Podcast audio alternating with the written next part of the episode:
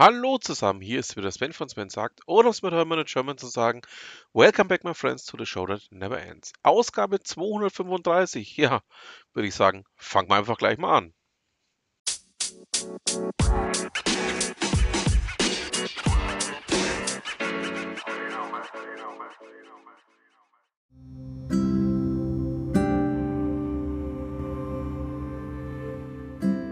Martin Holland berichtet für Heise darüber, dass es eine wirklich gute Nachricht gibt.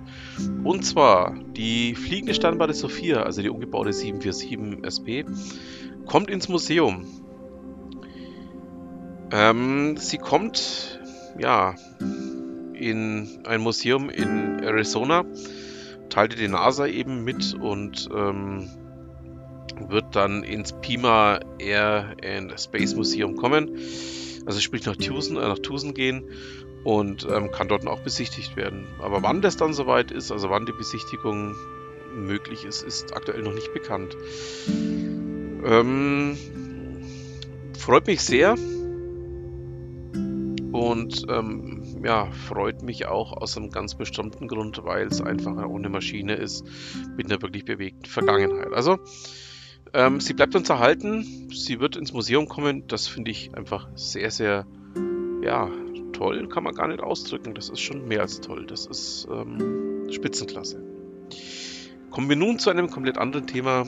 Ähm, es gibt ein Thema zwischen Ute Mündler und mir, ähm, das wir im Podcast noch nicht ausgefochten haben bzw. ausdiskutiert haben, aber schon lange zwischen uns beiden kursiert.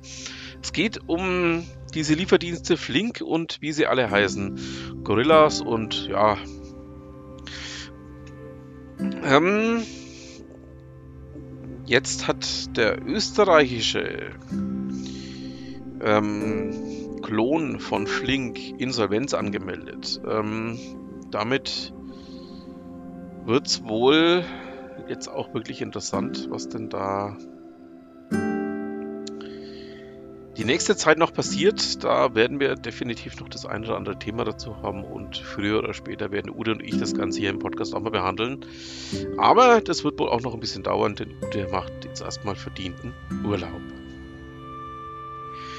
Ja, das Thema ähm, Meta hat man vorhin schon kurz angeschrieben. Kashi hat ja auch des Themas angenommen. Ähm, Home Assistant ist eine offene ähm, Software, die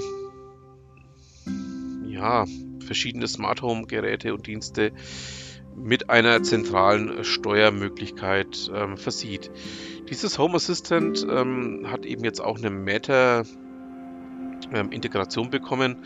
Also, ähm, es geht voran beim Thema Meta. Jetzt sind wir mal gespannt, wann denn da ähm, ja auch noch Homematic jetzt mit einsteigt und ähm, was denn dann dabei auch noch herauskommt. So, jetzt zu einem komplett anderen Thema. Ähm, ich habe auf YouTube etwas gefunden, was ich sehr, sehr spaßig fand. Ich habe es dann auch dem guten Steve gezeigt.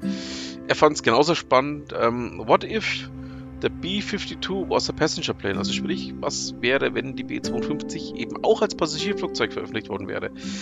Ähm, Allein schon das Titelbild mit einer B-52 in den Farben von American Airlines spricht Bände. Ähm, packe ich mit rein. Finde ich extrem geil. Ähm, ja, würde mich freuen, wenn ihr da auch das eine oder andere für euch mitnehmen könnt. Ähm, ja, da denke ich mal, ähm, werden dem einen oder anderen auch ähm, ja, echte Freude ins Gesicht geschrieben stehen. So. Ähm,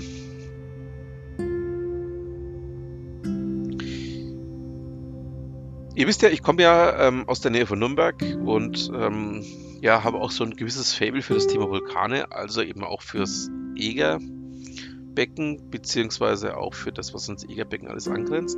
Es ist ja ein aktives Vulkangebiet.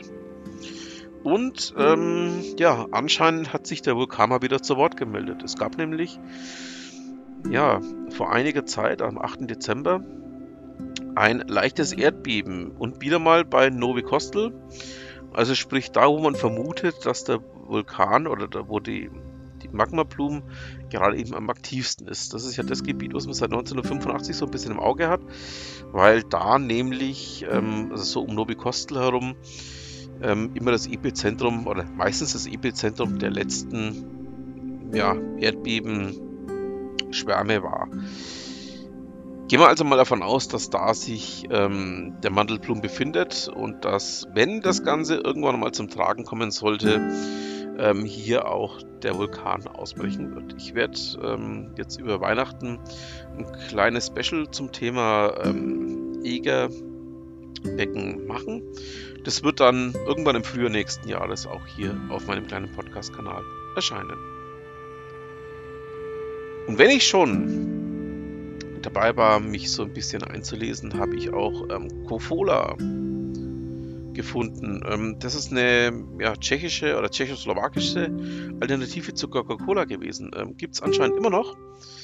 Habe ich ähm, eigentlich bei meiner Recherche zu dem anderen Thema gefunden. Und ähm, packe ich euch einfach mal mit rein. Fand ich nämlich ziemlich witzig. Ähm, muss ich mal schauen, ob ich das, wenn ich mal wieder nach Tschechien rüberkomme, auch irgendwo mal zum Probieren bekomme.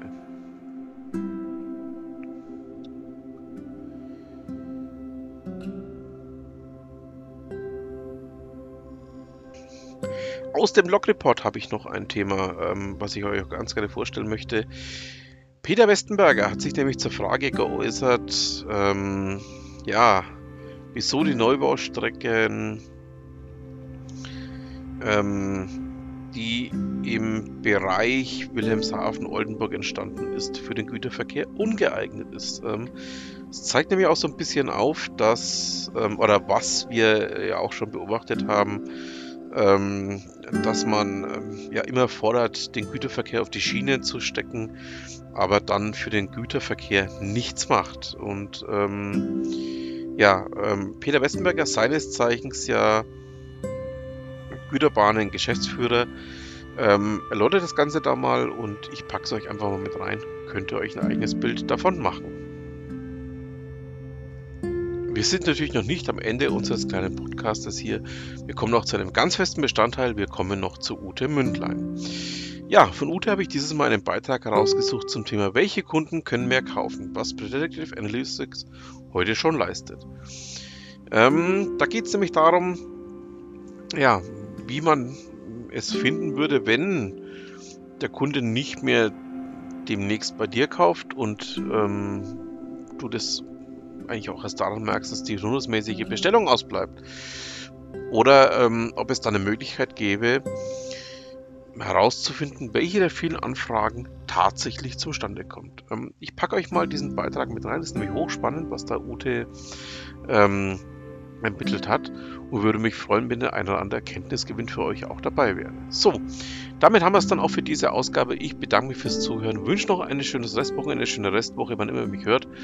Und dann bleibt mir auch nur noch zu sagen, vielen Dank fürs Zuhören und was immer Sie machen, machen Sie es gut.